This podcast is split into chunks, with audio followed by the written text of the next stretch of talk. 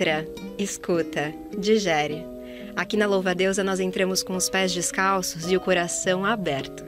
Eu sou a Sofia Menegon e juntas vamos fazer essa travessia pelo que não nos foi permitido saber. Então prepare as suas asas, levante as antenas e bora alçar esse voo. Estamos exaustas.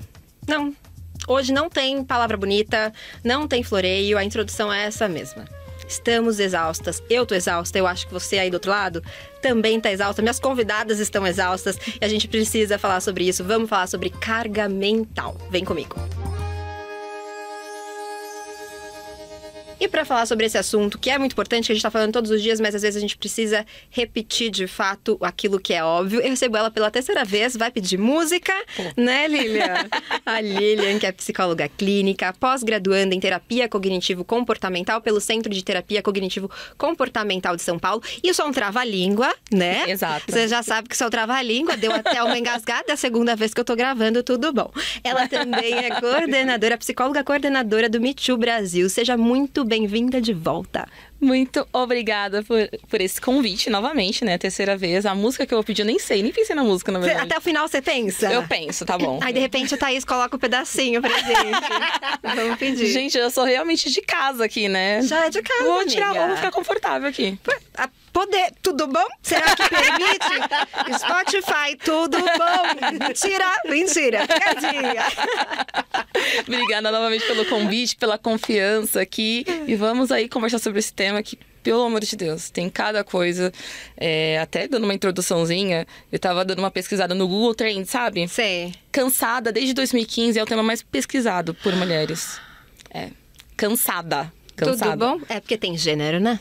Exato. É isso. A gente vai endereçar esses assuntos todos. Deixa eu apresentar minha segunda convidada. Aqui do meu lado, ela que é inspiradora digital, palestrante, escritora, uma mulher preta, mãe solo e que criou o Faxina Boa, maravilhosa. Gente, eu tô muito feliz porque eu sou fã. Sabia? Ah, Seja bem-vinda, Verônica Oliveira. Obrigada. Eu tô cansada.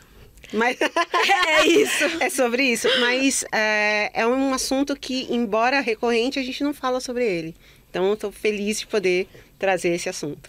É, e Verônica chegou aqui, já tinha feito 450 coisas antes de chegar aqui no estúdio, né, Verônica? Não tinha dado tempo de comer ainda. E ainda não tinha dado tempo de comer. É isso, gente. É, é tão importante porque tá no nosso dia a dia isso o tempo todo. Vamos falar logo sobre isso, mas antes, quero saber o que não nos foi permitido saber. Verônica, me conta uma coisa que você descobriu que mudou o seu olhar para o mundo? Você falou, gente, isso aí, ó, não tinha me falado que era assim? Basicamente, é a gente que cresce mulher, numa, numa família. Eu cresci numa família grande e a gente aprende é, que as meninas têm mais coisas para fazer, as mulheres muito mais. E quando a gente trabalha com isso, a gente percebe o quanto não é não é valorizado. E um dia me foi, permitido, me foi permitida a chance de viajar. E eu viajei e para Europa e descobri que as pessoas elas simplesmente cuidam das coisas delas, elas limpam a própria sujeira, elas Olha lavam a só. própria roupa, elas fazem as coisas dentro da própria casa e não é uma exclusividade feminina, os meninos fazem as suas coisas. É, então você começa a ver que é uma questão nossa e que por muito tempo me foi colocado como é a sua obrigação porque você é a mulher da casa e aí eu me permiti descobrir que não é assim em todos os lugares. Não é assim em todos os lugares. Nós, é isso, né? As responsabilidades das coisas que da casa é de todo mundo que mora naquela casa, né, gente? Exatamente. Tudo. Bom, é óbvio, mas a gente precisa sempre lembrar. Pontuar, né? É importante. Lilia, e você? O que, que você descobriu? Agora tem que ser uma terceira coisa. Já pensou em agora ter uma terceira? descobriu aí que mudou seu olhar pro mundo. Recentemente, eu descobri que, embora tenhamos muitos talentos, né? Porque às vezes somos, nós somos múltiplos, né? Somos. Nós temos o direito de escolher aquilo que está de acordo com os nossos valores, que os nossos valores são nossa bússola de vida, né? Para as nossas tomadas de decisões. E eu descobri que, embora as outras pessoas tenham muitas expectativas em relação a nós, o importante é que no final do dia a gente esteja bem. Então, embora tenhamos muitos talentos, aquilo, aquele talento que faz mais sentido para nossa vida é o que vai nos deixar confortáveis e felizes. em, em relação a nós mesmos. E para a gente estar tá feliz e confortável com relação a nós mesmas, eu acho que a gente precisa estar descansada, né, Lilia? Com certeza. Porque a carga mental, ela é essa. A gente, né, surgiu há alguns anos.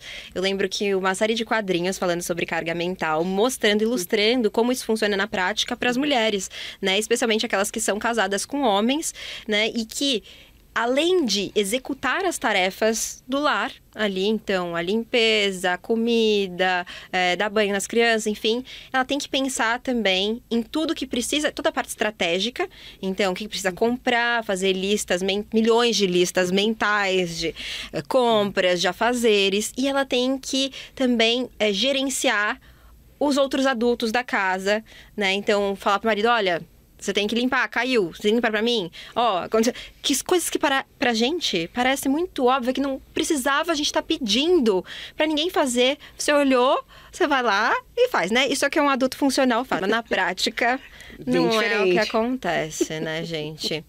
É, e aí eu queria começar, já, Lilian, pedindo para você é, contar pra gente se carga mental é algo que já é, tem uma, uma categoria aí para se trabalhar na clínica, ou se isso está é, ligado a outros tipos de questões que levam até você, assim.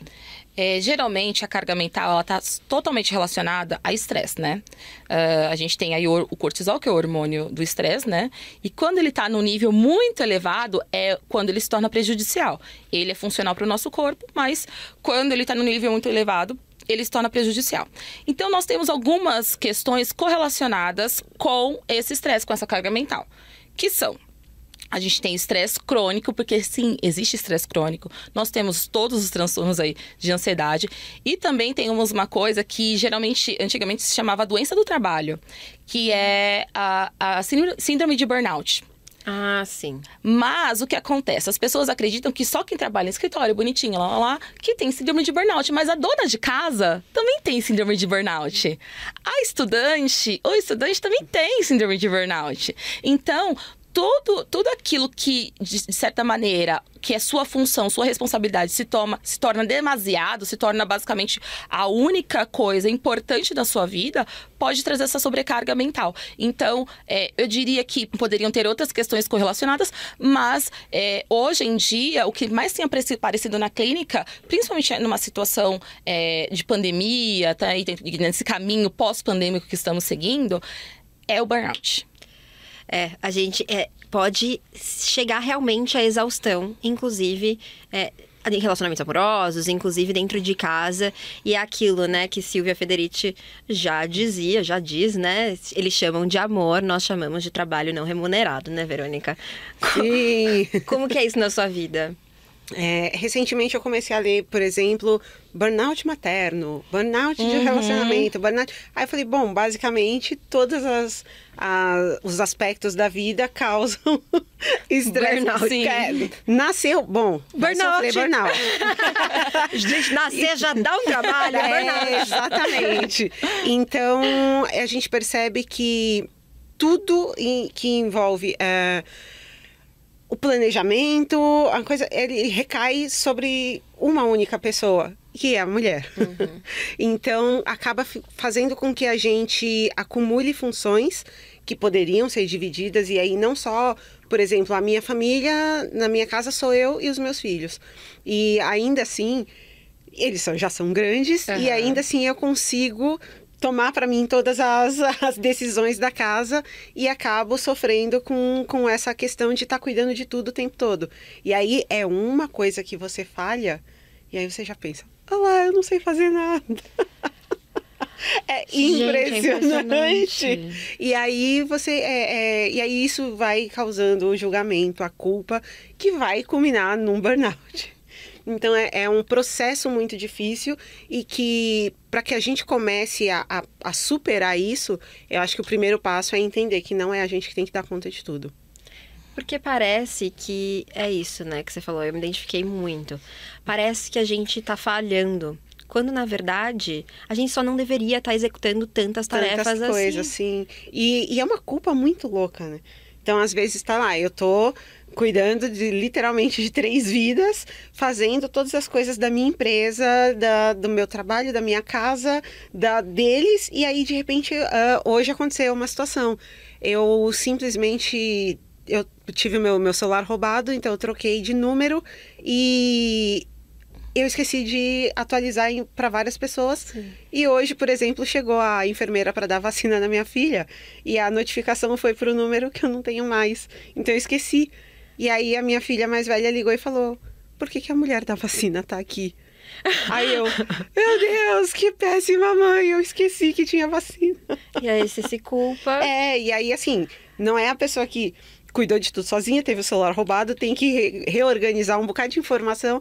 Não, não dá, não dá. E é aquilo que eu tinha falado. Eu tô desde as 6 horas da manhã fazendo coisas Sim. e algum momento uma vai se perder. E eu, eu faço terapia cognitiva comportamental. E aí? E, e foi me. É assim, é, eu tenho TDAH. E é muito complicado para mim manter todas as coisas funcionando certinhas. Sim. Porque tem um momento em que eu esqueço, eu esqueço. Eu aí tem horas que eu, que eu falo para as pessoas: pera, momento a bublé, eu não sei meu nome, pera. E não, aí eu, preciso de um, um tempo, depois eu falo, beleza, voltei, já lembrei quem eu sou, o que eu tô fazendo. E aí fica um acúmulo que vai me dando uma ansiedade muito grande. E eu penso, meu Deus, eu preciso dar conta de todas essas coisas. E aí não tem como não ficar bublé. É, porque assim. É uma é... sobrecarga. Porque você já tem a questão do TDAH. O TDAH, por si só, já é algo que desorganiza totalmente a vida, né?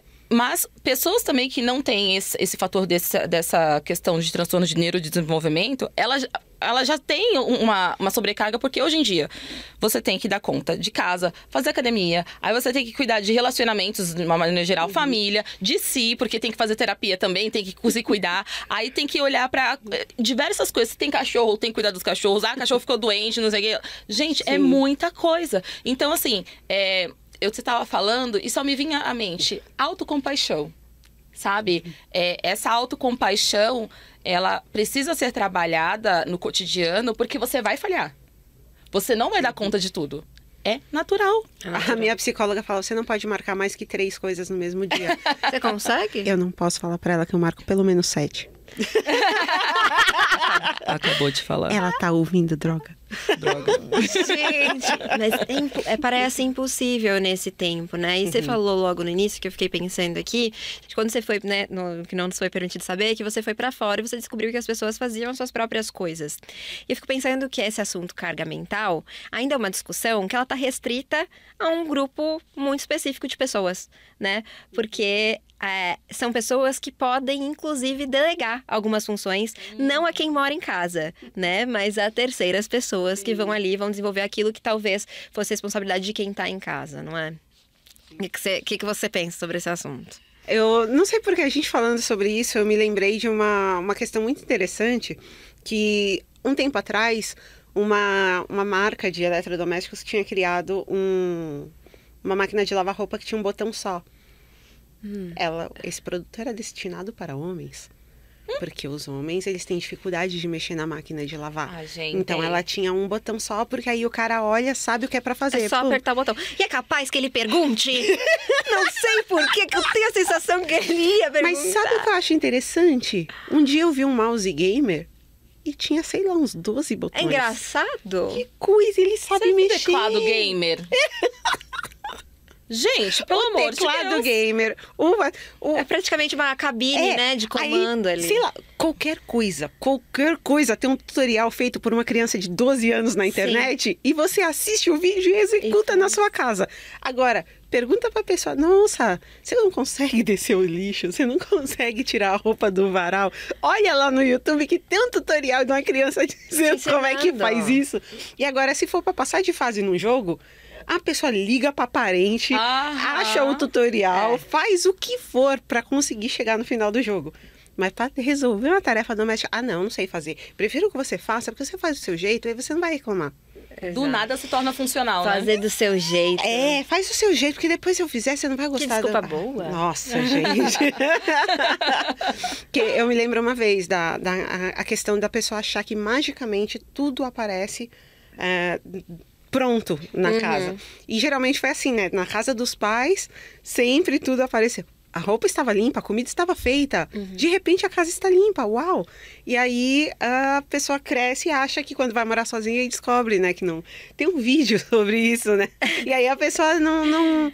De repente ela tá sozinha em casa e fala: e aí, como é que faz agora? E não Exato. sabe fazer nada. A gente não tem adultos funcionais, né? E é engraçado que eles nem fazem e nem percebem. Eu tenho uma percepção, porque eu fui casada durante oito anos com um homem e eu até, aquela que tá até sente pra vergonha. vergonha. Mentira. Dele, ele é meu amigo até hoje. Beijo, Márcio. Mas é isso. E ele não, perce não percebe. Ele não consegue perceber. Ele, mas eu tô falando dele, mas eu tô falando de, dos homens de um modo Sim. geral.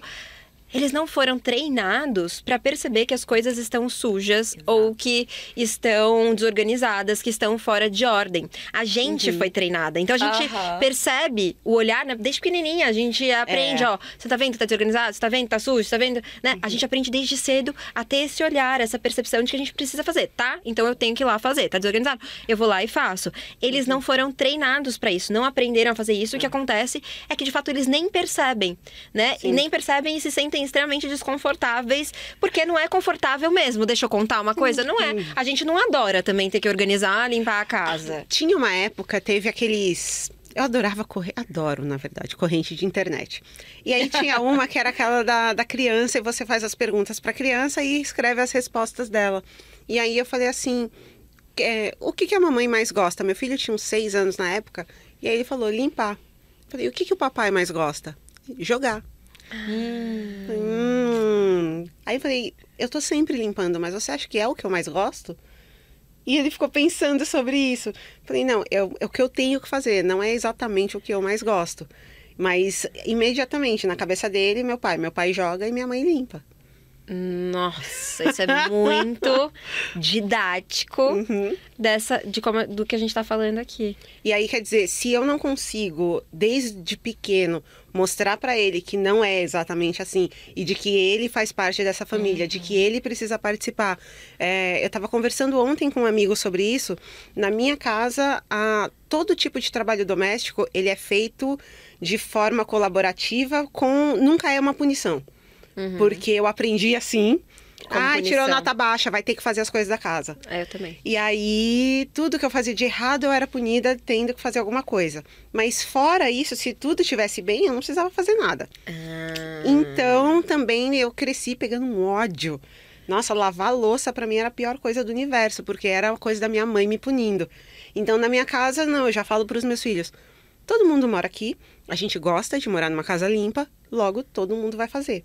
Então, quando o pai do meu filho vai me visitar, ele lava a louça também, porque eu falo, não adianta eu falar pra ele que os meninos têm que fazer, se o pai dele tá lá sentado bonito e aí ele vai pensar, minha mãe limpa, meu pai joga. Eu Falei, ah, ah, não pode mais ser assim. Então, e ele falou isso, ele tinha uns seis anos, agora ele tem 14. Mas ele já não tem mais essa mesma visão.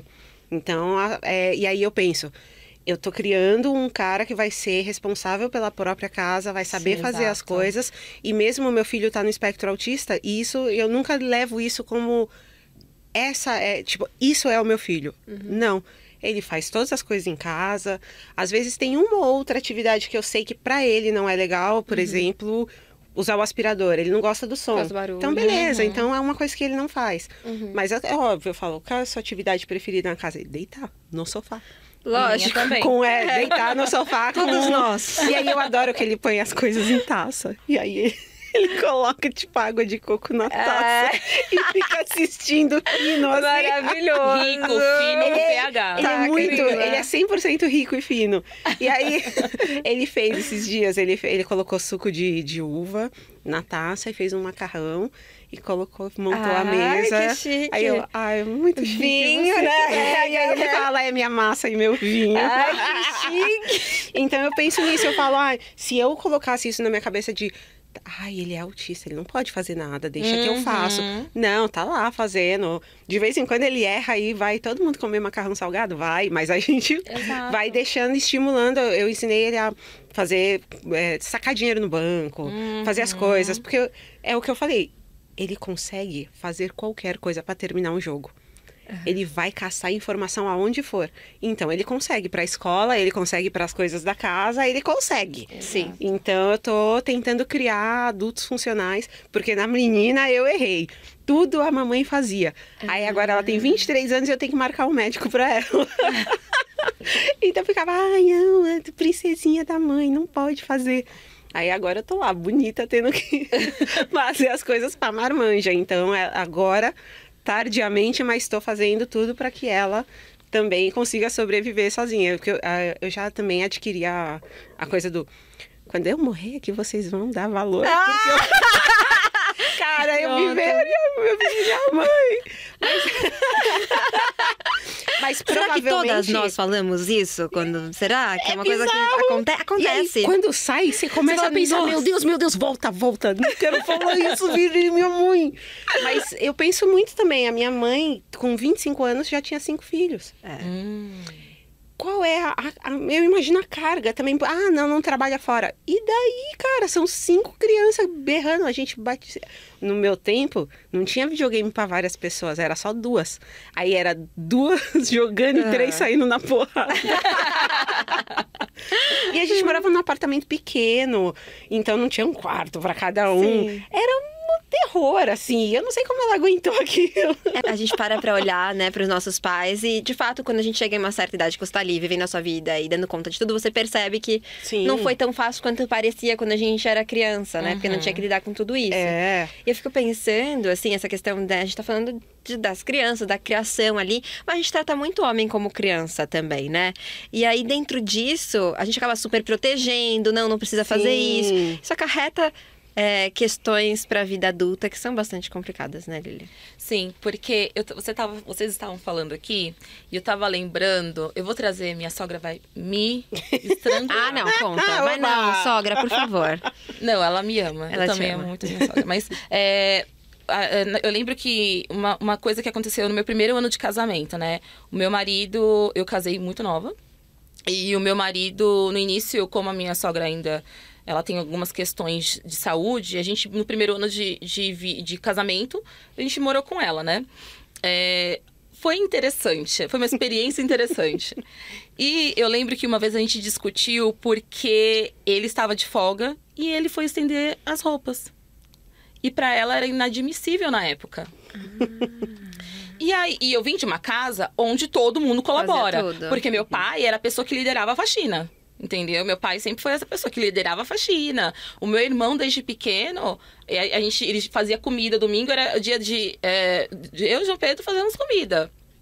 E quando eu vou para esse local, eu falo, gente, mas que mundo é esse, né? E aí, vocês estavam falando, e eu vou percebendo que muitas vezes também as próprias mães querem proteger os é. filhos e falam, não, deixa que a mamãe faz. Uhum. Ou, ah, você não vai saber se faz direito, deixa que eu faço. É. Aí, ou, ah, não vai fazer na hora que eu quero, deixa que eu faço. Não, gente. Você, a gente precisa justamente isso que você está falando, criar uhum. adultos funcionais. Porque esses adultos funcionais, eles vão é, seguir a vida deles, de, não sei qual formato de vida, de casa que eles terão, né, familiar, enfim, mas eles vão seguir a vida deles, eles precisam saber que eles dão conta de si, Sim. né? Que não é só uma coisa, ah, mas é a menina que faz comida. Porque a menina aprende a fazer comidinha, uhum. ganha batedeirinha, ganha fogãozinho, a ganha uhum. casa da Barbie. Não, gente, não é assim. A gente precisa entender que temos que ter adultos funcionais. E para isso, precisamos trazer a pessoa para a realidade de casa desde cedo. Uhum. Porque eu moro nessa casa, eu também quero a casa limpa, bonitinha, cheirosinha. Eu preciso fazer a casa funcionar, né? É, você trouxe uma questão aqui do seu filho, da questão do, do videogame, né? Que ele vai fazer de tudo para conseguir... chegar na informação pra de chegar como na passar informação. de fase. Me veio, eu, vocês ficam falando e me veio umas palavras na cabeça. Vem a questão de disponibilidade. Né? Uhum. A disposição é muito importante. Eu acho que da última vez que eu vim aqui, a eu falei. falou sobre isso. Eu falei né? sobre. É. Eu, eu amo essa palavra, porque ah, não é só o dever. A gente precisa entender que para conviver em sociedade, para conviver em harmonia num espaço coletivo, e se não aprender em casa, vai aprender numa república, uhum. vai aprender, aprender dividindo um apartamento com alguém. Sim. Vai, uma hora a vida vai cobrar. Entendeu? Então, assim, é, a gente vive em sociedade e para isso a gente precisa, por mais que seja chato, é chato lavar uma louça, com certeza.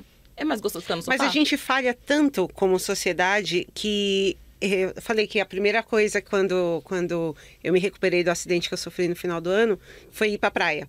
E eu fui pra praia com, com os meus filhos e uma coisa que eu reparei, é, a gente é tão despreparado para conviver em sociedade e a gente já assimilou a informação de que a mulher é que tem que se virar. E aí, por exemplo, eu tava com um carrinho de bebê e eu tava te, é, e eu ia, ia entrar num barco. E então eu dobrei o carrinho, coloquei aqui, peguei a criança no colo, tinha o outro para dar a mão. As pessoas em volta olham. Se for um homem, ele olha e pensa: é a obrigação dela, ela é a mulher, é, É. ela que tem que dar conta. No máximo, se alguém oferece ajuda, é uma outra mulher, É. porque sabe que é difícil, e aí fala: não, quer, quer que eu eu seguro o carrinho e você segura a criança. Uhum. Então é muito. Aí eu penso nisso, o quanto a gente falha em sociedade, porque fora isso, as outras pessoas olham e pensam assim: por que, que ela tá na rua com criança? É. Por que que traz? Ela, ela quer andar de barco e trazer um carrinho de bebê. Porque a gente ia para uma ilha, depois ia dar um rolê, a ilha é enorme. E aí eu não ia carregar 15 quilos. Eu estava acidente, estou acidentada. Sim, não vou com a exato. fratura no, no tórax carregar uma criança Nossa. no colo. Então era tudo isso. E eu com a fratura ainda carregando criança e o carrinho. E ainda que Mas- não fosse um, né, Exatamente. gente? E aí eu penso muito nisso. É, é, é tão incrustado na nossa cabeça de que é, é dela. E tanto que um, um dos ditados que a gente tem é o quem pariu, quem pariu Mateus que balance. Que balança. Então, tipo, ah, é, os filhos são dela, ela que se É. vire. Nossa. Então, é, é isso, é a obrigação da mulher. Se ela quer passear com os filhos, ela que se vire lá sozinha. E se a gente aceita ajuda, às vezes a gente se sente culpada, né? De ter aceitado ajuda. Ou a gente não aceita porque a gente fala, não, não, eu tenho Não, que dar não, conta. deixa que, é, deixa É que eu faço. Não, eu tenho que imagina. Né? E aí, Suando, quase chorando, e fala, deixa que eu faço. Porque É. bate uma culpa. Se É. eu não faço aquilo também, o que as outras pessoas vão falar? O que, que vão pensar que eu não dou conta das coisas que eu tenho que fazer? É. e o que eu vou pensar de mim mesma? Exato. Porque eu, eu me per- me percebo assim o tempo todo também fazendo malabarismo pra dar conta de milhões de coisas ao mesmo tempo. E, no meu caso, às vezes tem gente que tá me oferecendo ajuda. Minha namorada Júlia agora é, tá sempre lá em casa. E às vezes. Só que assim, ela não mora na casa. Então eu fico, não, não precisa fazer precisa. nada. Deixa que eu faço tudo. Só que se ela fizesse, me ajudaria muito.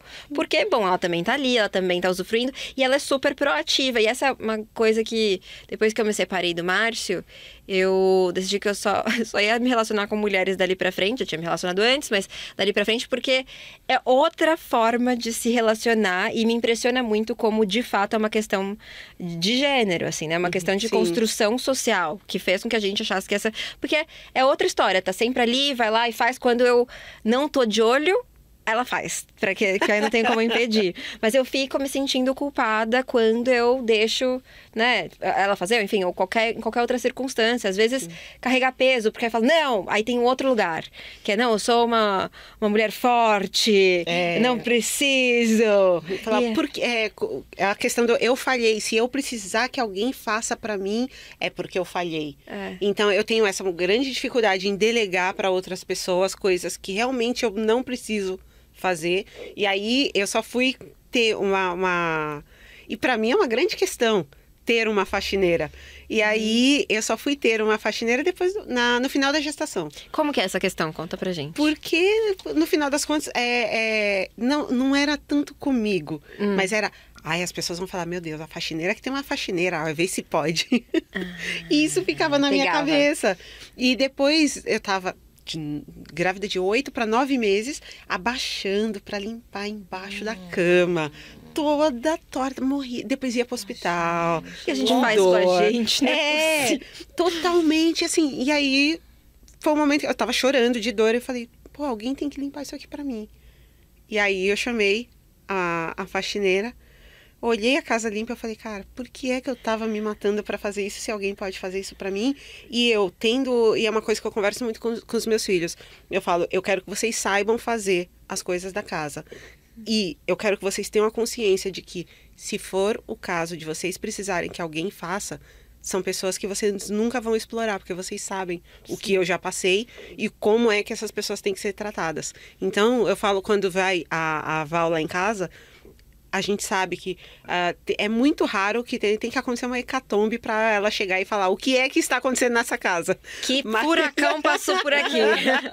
é, teve o dia da, da, minha filha ter rabiscado toda a casa, uhum. mas fora isso a gente mantém as coisas, justamente porque sabe que não é, é, é, E eu brincava muito que eu falava, por que será que as pessoas pensam que eu sou o Extreme Makeover?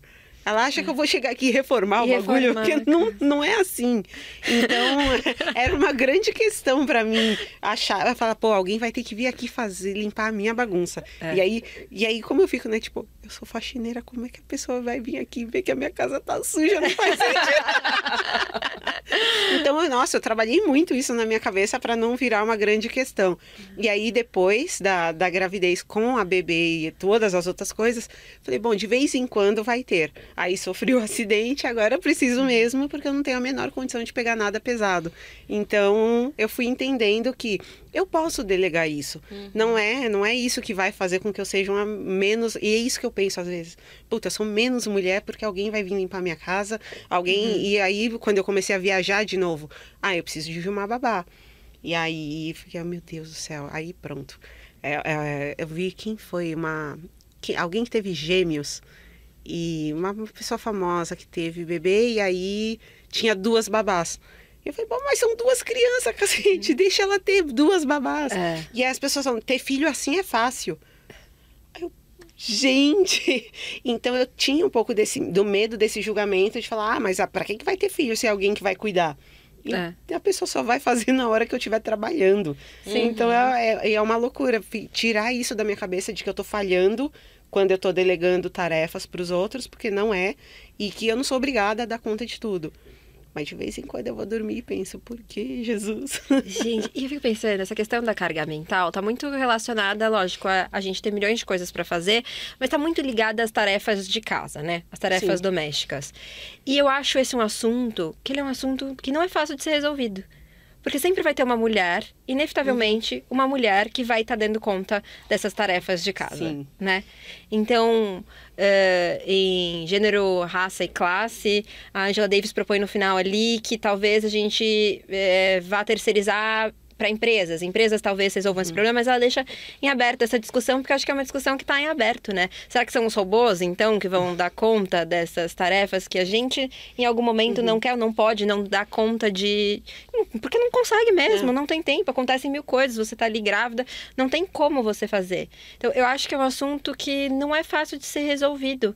E é, falar sobre carga mental, não dá pra gente falar sobre carga mental sem falar sobre gênero, não dá pra falar sobre carga mental sem falar sobre classe, e não dá pra falar sobre carga mental sem falar sobre raça. Acho que a gente precisa racializar essa questão, essa nossa Sim. conversa também, né? Eu queria saber de vocês o que vocês acham que muda, assim, né? Quando a gente tá fazendo, falando essa, fazendo essa discussão de um lugar, né, de uma mulher branca, por exemplo, para uma mulher preta. Olha, é, a gente tem um, um, uma questão na, na questão de raça, né? Uh, que são as violências raciais que, que sofremos, né? Que as mulheres negras sofrem, né? E a gente tem uma, um, uma coisa que se chama estresse de minoria. Não sei se vocês já ouviram falar desse termo. Estresse de minoria, ele é um termo que veio de um estudo americano é, em cima de, uma, de, de grupos minoritários. Uhum. E geralmente é, se deu por conta de grupos LGBTQIA+, mas se aplica a vários grupos minoritários. E o que acontece nesse estresse de minoria? São vários... é, é um é um aglomerado de, de sintomas que acontecem em cima desses grupos. Então, esse estresse, é, sabe quando falam assim, ah, a pessoa está se vitimizando. Não, mas ela está externalizando a dor dela ali. Né? Essa dor que vem, que marca, que marca o corpo, a percepção de si, a imagem corporal, mas não a imagem do corpo em si, a percepção que nós temos, que nós criamos aqui de nós, né? Então, quando a gente tem a questão da raça e atravessa essa carga mental, a gente está falando, por exemplo, de mulheres que é, são donas de casa, que são profissionais, que passam por violências de gênero, que muitas vezes passam por violências raciais também, e Sim. tem que dar conta de tudo isso e sorrir ainda, porque se reclamar está se vitimizando. Então a gente tem nessa conversa sobre, sobre raça, gênero e classe, a gente precisa entender que é, a mulher ela a mulher negra ela vai sofrer muito mais, ela vai passar por muito mais coisas, justamente por conta da questão raça, que por, por si só já é muita coisa. por si só já é muito pesado. Então, quando eu lembro que uma vez me disseram eu tava. Eu fui, eu fui, comecei a trabalhar em uma empresa, né? E aí comecei a ir restaurantes chiques, não sei o que, lá, lá, comidinhas gostosinhas, lugares. E falaram que, nossa, que preta exibida. Hum. Sim, entendo. Entendeu? Então já é uma, uma coisa assim, eu não posso pertencer a esses é, espaços. Não é, pro, não é por... pra você esse lugar. Exatamente, porque não é para mim. Então, aí, mas eu falei, não, mas é para mim. E até eu tive uma conversa com meu marido, ele falou, não, lógico que é você, você pode, você trabalha, vai. Pelo amor de Deus. Porque assim, em algum momento você parou pra pensar se era mesmo pra você. É, eu falei, nossa, não, eu tenho que ficar aqui, ser modesta. Eu não posso chegar, me arrumar e ir pra esses ambientes. Né? Ai, que exibida, ai, que nojenta. É sempre né, de uma maneira é, pejorativa, assim, sabe? Então, todas as. E isso é uma coisa simples, uma coisa que eu estava trabalhando e estava me beneficiando, usufruindo, é. beneficiando de um fruto do meu trabalho. Então, é, existe. Isso foi só um exemplo, um exemplo uhum. simples e leve porque Sim. existem coisas muito mais pesadas. Então, é, toda essa carga mental vem no, de uma questão de culpa, às vezes na questão de raça de pertencimento, vem numa questão de violências que acontecem, de você ser sexualizada muitas vezes, você não se sentir à vontade para vestir certos tipos de coisas, é, não se comportar de certas maneiras, é, não estar em certos ambientes por conta dessa, dessa é, sexualização que vão fazer em cima do seu corpo. Então, essa carga mental vai fazendo com que você tenha que prestar atenção em tudo ao mesmo tempo e nunca pode descansar, desligar, relaxar, uhum. porque você tem que ficar em alerta. É, é, um, é um constante estado de alerta. E isso é muito pesado. E são, são estados de alerta muito diferentes. Então, eu consigo, dentro da minha própria experiência, é, ter dois exemplos de, de carga mental totalmente diferentes. Então, eu, cinco anos atrás, é, morava na periferia fazia faxinas no centro da cidade, pegava três conduções para chegar lá. Então, eu tinha que acordar muito cedo para deixar as coisas prontas para os meus filhos irem para a uhum. escola, depois pegar as conduções, chegar no centro cansada, aí trabalhar seis horas limpando a casa da pessoa, uhum. para depois comer qualquer coisa que seja rapidão Nossa. e estudar. E aí eu saía de madrugada, chegava em casa de madrugada porque da, a faculdade era também no centro, depois voltava para minha casa e aí chegava tarde, tinha que olhar o caderno para ver se meu filho tinha feito a lição, às vezes ele já estava dormindo, uhum. então tinha que comer, preparar as coisas para o dia seguinte. E aí é muito cansativo. Dá quando aí chega em casa, enquanto está fazendo algumas alguma coisa para comer, colocando a roupa na máquina, tirando uhum. a roupa que já tá uhum. seca, olhando o caderno, aí come olhando as coisas, a minha própria lição. E aí eu não passei do primeiro ano da faculdade por conta disso. Uhum. É, eu dormia na aula, que eu não conseguia dar conta, a é. pessoa falando. E é chato, vai, convenhamos. É, até hoje, o modelo de ensino é um ah. ser humano na sua frente é, falando, falando, positiva, falando. E aí contra. eu começava a cochilar e muitas vezes eu dormia durante a aula. Então não passei do primeiro ano de, de faculdade. E aí pegava de novo as três conduções para minha casa. E aí minha, essa carga mental é uma. Corta para anos depois eu tenho um outro padrão de vida, as coisas são totalmente diferentes. Uhum. E aí é muito engraçado, né? Porque aí eu falo assim, pô, eu tenho que dar conta de fazer exercício, de fazer. então eu preciso que alguém olhe a minha filha por uma hora e meia, que é o tempo que eu tenho 15 minutos para chegar na, no, no, na clínica, fazer uma sessão de fisioterapia pro. pro pro meu braço que tá doendo depois do acidente, aí voltar para minha casa, fazer uma hora de sessão, voltar para minha casa, aí fazer as coisas. Não necessariamente eu preciso fazer, a gente estava conversando antes de gravar, às vezes alguém vai na minha casa e cozinha, mas aí a pessoa tá lá dentro, depois a gente tem que deixar tudo arrumadinho. Uhum. E aí eu vou, tenho que escrever roteiro, aí às vezes eu já termino de escrever, vou lá e gravo. E aí vou brincar com a minha filha e ensinar. E eu tô, sabe-se lá porque eu tô ensinando ela a falar um monte de besteira. E aí, ensinei, ensinei a menina a falar um monte de coisa em japonês. Você, Ai, você de... fala japonês? de tanto assistir anime. É. E aí eu assisto com ela. E aí é aquela coisa do. Eu quero dar conta de todas as coisas. Então eu quero. Eu quero ler um livro. Uhum. Eu quero uhum. assistir alguma série. Faz muito tempo que as pessoas falam: Você já viu tal coisa? Eu falei: Claro que não tem um neném em casa que Que momento que eu vou ver? E quando eu começo a ver, eu durmo. Eu virei a minha avó também. Depois de virar a mãe, você vira a avó. Que aí fala assim: eu tô só descansando com o olho é. fechado. a minha avó sempre tava dormindo, aí minha avó falava assim. acabou o jornal? Vó, já acabou a novela. então é, a gente vai virando os, no... os nossos, os nossos pais e os nossos avós. Então eu e aí por mais que tenha mudado a dinâmica, por mais que eu não tenha hoje que atravessar toda a cidade em várias conduções, eu ainda tenho o deslocamento para os lugares, ainda que não seja o perrengue de sair para fazer a faxina. Eu tenho as coisas que eu quero dar conta para mim e ainda que sejam coisas para mim eu me sinto culpada de falar, putz, eu quero meditar, eu quero fazer um curso, eu comecei a fazer teatro, eu comecei a tocar bateria. Eu tô aproveitando agora, eu falei isso na aula de teatro, mas todo mundo ali tem cara de 17 a 22 anos, Ninguém assim. entendeu. E aí eu falei, agora que eu sou velha, eu vou fazer o que a vida não me permitiu quando eu era jovem. Exato. E todo mundo me olhando assim, você não tem cara de velha. Eu, eu, eu fiquei com medo deles falar, você não tem cara de velha, tia. Mas graças a Deus ninguém falou assim. Mas ainda bem que não. Mas e eu tô tentando me dar essa oportunidade, mas é assim, enquanto eu estou na aula de teatro, eu tô pensando, será que todo mundo comeu? Meu Deus, quando eu sair daqui, eu passo correndo no mercado, corro para chegar em casa, dá tempo de jantar, e depois que todo mundo jantar, aí eu limpo a casa, eu vou assistir um episódio de uma série, e aí antes de dormir eu vou ler dois capítulos de um livro. É uma carga do cacete, não passa. Exato. Não passa. A gente parece. Eu falo, eu costumo dizer que eu opero milagres na minha vida, assim, porque só pode ser milagre pra fazer as coisas acontecerem. Como cabe no nosso dia, né? Não tem como. É milagre. Só que ao mesmo tempo, às vezes eu falo, nossa, eu faço milagre, orgulhosa. Só que a gente aprendeu a se orgulhar de uma coisa que a gente não deveria aprender a se orgulhar. Orgulhosa, porém traumatizada. Que Exausta. que é isso? Sessões e sessões de terapia. Aí você vai ter que correr atrás, né, do É. prejuízo. Que é bom, terapia é bom sempre em todas as circunstâncias, né? Deixa eu fazer aqui a média. Mas assim, é, a gente não deveria se orgulhar de ter que fazer milagre. É um absurdo que a gente tem É, que viver dessa maneira. Em várias entrevistas as pessoas falam: Nossa, como você consegue fazer tantas coisas? É, que horas você dorme? E aí, uma época, eu falava com maior orgulho: eu, falei, eu durmo super pouco para poder fazer tudo. Hoje em dia, meu, meu sonho é dormir oito horas por noite. É. Exato. Tô quase chegando, tô dormindo seis e meia. E aí? Tá, tá quase oito.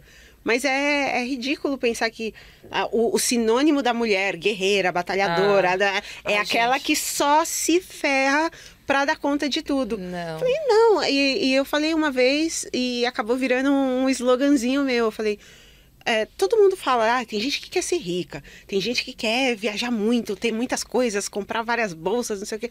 Falei, meu sonho é ser uma mulher descansada. Eu quero Queremos. muito, eu quero ser bem descansada, não ter que fazer nada correndo. Acordar sem olheira, assim? uma É coisa assim, isso, gente. pele boa, Aham. a pessoa que consegue respirar, É. sabe? Prestar atenção naquilo que está acontecendo de fato. Porque hum, várias vezes eu como eu não sei o gosto do que eu comi, porque eu comi correndo. É. Porque eu tenho outra coisa para fazer. Eu não tenho o prazer de aproveitar o que está acontecendo. Porque eu tô pensando no que eu vou fazer daqui. É, a gente nunca tá 100% nas atividades. E posso falar, e por isso que eu falo que eu paro milagre às vezes. Porque assim, a gente não consegue estar 100% em nada, mas ainda assim a gente faz tudo bem feito. Imagina se a gente Sim. tivesse um tempinho pra descansar, gente. O já- mundo seria outro. Nossa, eu já sou muito foda assim. Traumatizada. Imagina se eu não fosse. Imagina. Exato. Não, ela tava falando, a Verônica tava falando, eu tava lembrando, me veio uma, uma imagem mental da minha mãe na cozinha. Ela na cozinha e ela séria, lavando louça. E aí eu falei, mãe, por que você tá assim? Eu tô pensando em várias coisas que tem que fazer, Lilian, depois aqui. É. Aí eu ficava, nossa, mas quando que a minha mãe descansa? Por que não descansa? Uhum. Né? E uma das coisas que você falou de dormir, eu perguntei pra minha mãe recentemente. Falei, mãe, quando você parou de se preocupar comigo? Ela falou, Lilian, me preocupa até Até hoje. hoje, tudo Sim, bom? Tá louca? Ainda não aconteceu. né?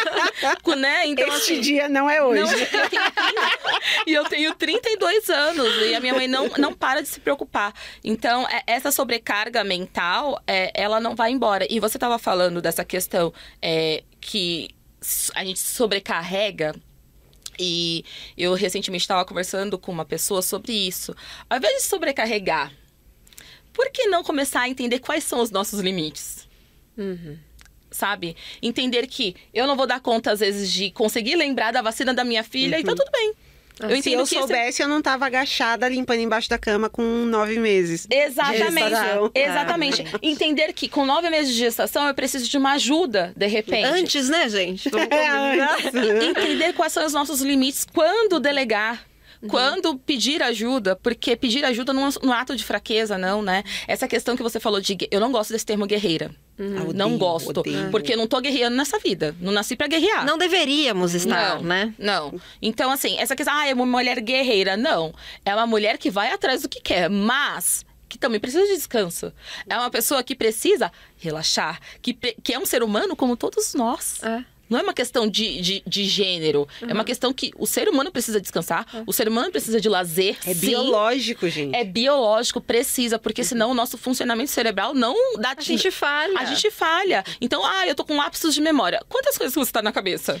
Quantas horas você tem dormido? Exa- Está se alimentando? Tá se alimentando? Tá conseguindo fazer coisas que te deem prazer? Resolveu a memória, olha só. Olha só que loucura. Conseguiu colocar um, dizer um não? É, a primeira Colocar um coisa que eu penso quando acontece algo assim é que tipo de remédio eu posso tomar pra resolver isso? Nossa! Não é remédio, É. gente. É Não. justamente isso. Quando eu tive, uma época eu tive lapsos de, de memória. E, e aí eu fui atrás. Uhum. né? Eu Vou tomar Aí remédio. isso. E aí a minha psicóloga falou: Querida, você já tentou fazer menos coisas? Exato. Você tem que mudar o ambiente. É o que você está fazendo que está impactando na sua saúde. Não vai ser remédio que vai resolver. Você vai tomar remédio, vai fazer 150 coisas no mesmo dia e vai continuar cansada e esquecendo.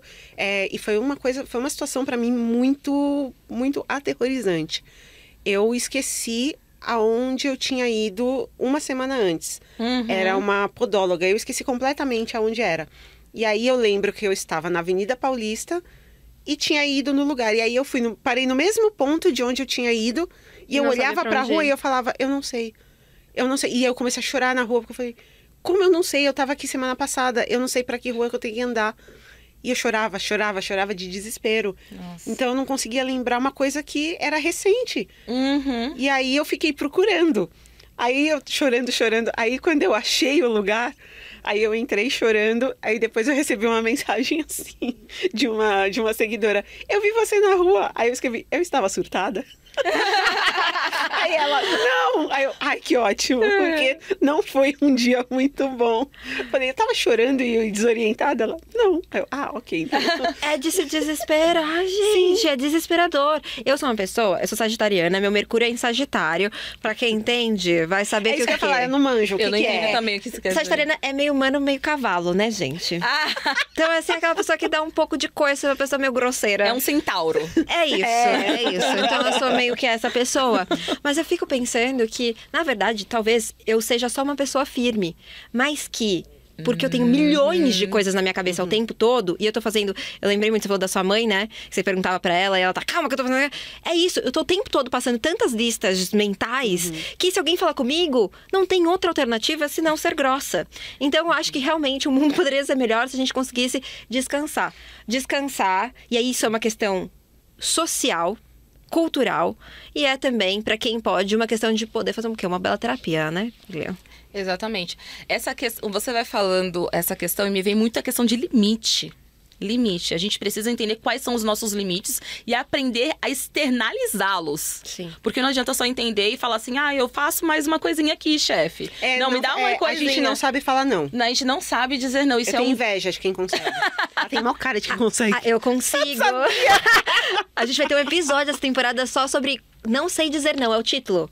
Inclusive. Ai, que legal. Aí eu, fiquem de olho aí, procurem aí. eu estou aprendendo a dizer não, Pra começar a dizer alguns sims pra mim. É isso. Porque se eu começo a dizer sim pra todo mundo, eu comecei. E, nossa, é uma paz. Porque o, o que a gente sente de medo, né, na questão de dizer não? Desagradar, ser, sim. ser é, rude de alguma maneira. ser- Exatamente. Então, assim, a gente precisa parar de. Ficar com. Porque isso tudo é uma adivinhação, uma leitura mental do que a gente acredita que o outro vai pensar a res- respeito É. de nós. É viver. A, a gente precisa. Eu, eu- parece ser egoísta, mas eu, eu, eu cada vez mais venho pensando nisso. A gente precisa se colocar como centro da nossa vida. Porque a gente é, no caso, né? A gente precisa. Ah, mas aí a gente é o centro e, e os outros. Não, a gente precisa se considerar, o- considerar o centro para que a gente consiga estar bem primeiro, para depois olhar para o externo. Sim. É, porque aí a gente consegue iluminar né? Exato. A Zindieri fala da gente, né, da gente acender o nosso sol, a gente fortalecer. Tem uma, um termo que ela usa que eu sempre esqueço, mas que é isso, da gente, a gente precisa realmente cuidar desse nosso sol, que ele seja cada vez maior, que a gente possa iluminar outras pessoas. Exato, exato. E, e essa, e esse iluminar, ele, é, o, o iluminar e não queimar, né? Exato. iluminar e Tudo não bom? queimar. se, a gente, se a gente não tá bem, a gente não vai fazer nada Não. bem. Não. A gente não vai cuidar dos outros porque a gente deixou de cuidar da gente. Exato. Então é muito ruim pensar que quando a gente está se negligenciando, a gente está ferrando tudo. Porque Exato. vai chegar um momento que a gente vai só ser. A gente vai ser só cavalo e não vai ser gente. E, e pior, Exato, gente. e que não- vai dar pane no sistema também. vai dar pane no sistema. Vai dar, pane, como diria Pete, né? É, eu tenho uma amiga que ela teve. Ela teve paralisia facial Uhum. de estresse. E era uma pessoa que falava sim pra tudo. Tá vendo? E aí ela aprendeu, mas apre- é, é isso, a gente não pode aprender Chegando no, nesse no ponto. limite desse, é. Exato. Eu aprendi, eu, eu, te- eu tenho uns arrepios do nada, mas é por conta justamente do que eu vou falar agora.